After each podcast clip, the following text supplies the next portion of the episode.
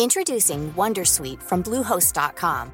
Website creation is hard, but now with Bluehost, you can answer a few simple questions about your business and get a unique WordPress website or store right away. From there, you can customize your design, colors, and content. And Bluehost automatically helps you get found in search engines like Google and Bing. From step-by-step guidance to suggested plugins, Bluehost makes WordPress wonderful for everyone. Go to bluehost.com/wondersuite.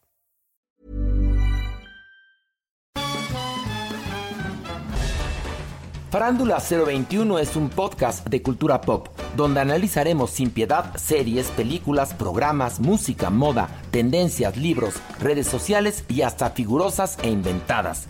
Cada jueves un nuevo episodio, con Horacio Villalobos, Pilar Bolívar, Mauricio Valle, Maniwis, La Supermana, Alejandro Broff, Jeremy Cruz y Mario Lafontaine.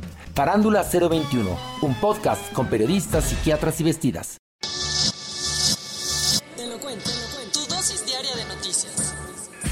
Hola, soy Pau Mendieta y aquí te va tu dosis diaria de noticias. Te lo cuenta, te lo cuento. Por la memoria histórica. Ayer empezó la búsqueda para recuperar cerca de 30.000 cuerpos en una de las fosas comunes más grandes del genocidio de Ruanda. Acuérdate que en 1994 el país vivió uno de los genocidios más violentos de la historia reciente en el que el 70% de su población tutsi, cerca de 80.000 personas, fue exterminada. Pues resulta que años más tarde, el gobierno del país africano empezó a secar una presa donde se cree que aventaron casi 30.000 cadáveres y el domingo empezaron los trabajos de búsqueda para encontrar los cuerpos. ¿Cómo descubrieron la fosa? En 2018, el agua de la presa bajó tanto que aparecieron 51 cadáveres, así que todo mundo se puso a investigar. La bronca es que el nivel de agua regresó a la normalidad por las lluvias y no fue hasta julio del año pasado cuando empezaron a bombearla para secar el lugar, que está como a 80 kilómetros de Kigali, la capital. El domingo, después de que la presa quedara completamente seca, las autoridades dijeron que ya podían empezar los trabajos de búsqueda. Y aunque se están complicando por el coronavirus, coinciden con el aniversario anual de las víctimas, que se celebra hoy. Por primera vez, Ayer el gobierno de Estados Unidos designó como grupo terrorista a una organización de supremacistas blancos. Usualmente, esta designación se le daba a grupos islamistas, pero por primera vez en la historia, el gobierno de Trump se la dio al movimiento imperial ruso, un grupo ultranacionalista prorruso. Más contexto, aunque esta organización de extrema derecha no es financiada por el gobierno de Putin, sí le está echando la mano para que consiga victorias políticas. La más sonada fue cuando ayudó a que la gente de Crimea se separara de Ucrania para unirse a Rusia. Pero ahí no para la cosa, porque el movimiento imperial ruso también tiene nexos con grupos neonazis y estuvo involucrado con un atentado en Suecia. Volviendo a la designación. Ahora, el Departamento del Tesorero podrá confiscar los bienes y congelar los activos de la organización en Estados Unidos, así como sancionar a empresas o personas estadounidenses que tengan relación con ella o sus miembros. Es una maniobra política. Algunos creen que con la medida Trump está tratando de calmar las aguas porque mucha gente cree que apoya a los grupos de supremacistas blancos. Pero, sea cierto o no, la designación muestra que los grupos ultranacionalistas con vínculos transnacionales no son bienvenidos. Más vale tarde que nunca. Ayer fue detenido el exdiputado acusado de agredir con ácido a la saxofonista María Elena Ríos. Según Alejandro Murat, el gobernador de Oaxaca, la Fiscalía del Estado detuvo al exdiputado priista Juan Antonio Vera Carrizal. ¿No recuerdas el caso? En septiembre pasado, María Elena fue víctima de un ataque con ácido que le dejó quemaduras muy graves en el cuerpo y la cara. Conforme avanzaron las investigaciones, fue saliendo a la luz que Vera Carrizal, su entonces pareja, era el autor intelectual del crimen. Las averiguaciones ya habían dejado a otros tres detenidos por tentativa de feminicidio y la urgencia por capturar al exdiputado era tal que se había girado una fecha roja de Interpol en su contra. y quien diera información de su paradero podría recibir hasta un millón de pesos. Lo bueno, después de muchos esfuerzos, ayer Vera Carrizal fue detenido. Eso sí, la víctima no está tan contenta con la forma en la que se dieron las cosas, pues le avisaron de la captura ya que la habían visto en los medios y según ella todo parece falso, ya que circularon fotos del detenido sin esposas y volteando a ver la cámara.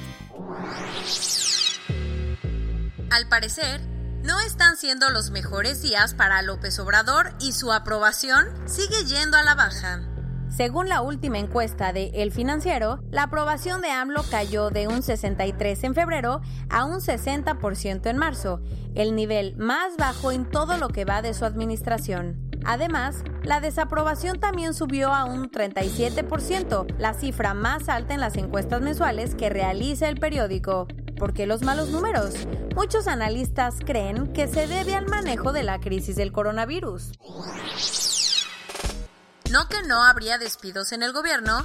Ayer, un grupo de empleados que habían sido contratados por el INEGI para levantar las encuestas del Censo 2020 se manifestaron afuera del Palacio Nacional para denunciar que la dependencia los está obligando a firmar su renuncia con todo y que su contrato vencía hasta el 17 de abril. Pero ahí no para el tema. Los manifestantes también dicen que el instituto no ha hecho nada por los encuestadores que se contagiaron. Ayer murió a los 94 años el empresario Jerónimo Arango, víctima de un infarto cerebral. Ni idea de quién era, fue la mente maestra detrás de Aurrera, además de que logró convertirse en el primer socio internacional de todo Walmart. Arango era considerado uno de los hombres más ricos de México, y no por nada, ya que fue el creador de importantes marcas como Superama, Suburbia, Vips y El Portón, todas bajo su firma Cifra. Según Forbes, su fortuna alcanzaba los 4.200 millones de dólares, lo que lo hacía el séptimo hombre más rico del país. Corona News Global. En el mundo. Hasta ayer en la noche, 1.345.048 personas se habían contagiado y 74.565 habían muerto. Un empresario español fue detenido por robar 2 millones de cubrebocas de máxima protección para intentar venderlos en Portugal. Y hablando de cubrebocas, Estados Unidos bloqueó millones de N94 que iban camino a Canadá después de que Trump invocara una ley que obliga a las compañías privadas a ayudar en una situación de defensa nacional. Según estimaciones de JP Morgan, el cierre de plantas automotrices en Europa y Norteamérica dejará pérdidas por 100 mil millones de dólares. Ayer murió la mamá de Pep Guardiola, el director técnico del Manchester City, a causa del coronavirus. El primer ministro británico, Boris Johnson, fue ingresado a terapia intensiva tras complicaciones por coronavirus en México. Hasta ayer en la noche había 2.439 personas con COVID-19 y se sospechaba que podría haber otros 6.295 casos. Desafortunadamente, 125 personas habían muerto. La marcha del orgullo LGBTTIQ de la Ciudad de México fue suspendida. La edición 42 estaba programada para el 27 de junio y aún no hay una nueva fecha. López Obrador dijo que está considerando pedirle a Cuba que envíe médicos y enfermeros a México. Ayer, nuestra moneda amaneció peor que nunca, ya que Mentanillas llegó a cotizarse en un máximo histórico de hasta 26 pesos por dólar. Los líderes del PAN, PRI y PRD en el Senado presentaron un plan económico de emergencia con 10 puntos para hacerle frente a la contingencia. ¿Quieres saber cuáles son? Cemex dijo ayer que va a parar la producción en sus 15 plantas hasta el 30 de abril.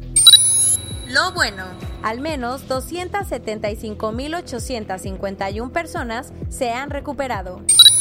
Leo Varadkar, el primer ministro de Irlanda y médico de profesión, empezará a atender pacientes una vez por semana para hacerle frente a la contingencia. Y esto es todo por hoy. Nos vemos mañana con tu nueva dosis de noticias. Pau Mendieta se despide.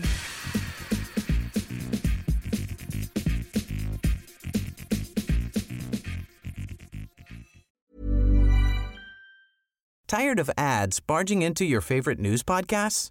Good news. Ad-free listening is available on Amazon Music for all the music plus top podcasts included with your Prime membership. Stay up to date on everything newsworthy by downloading the Amazon Music app for free or go to amazon.com slash news ad free. That's amazon.com slash news ad free to catch up on the latest episodes without the ads.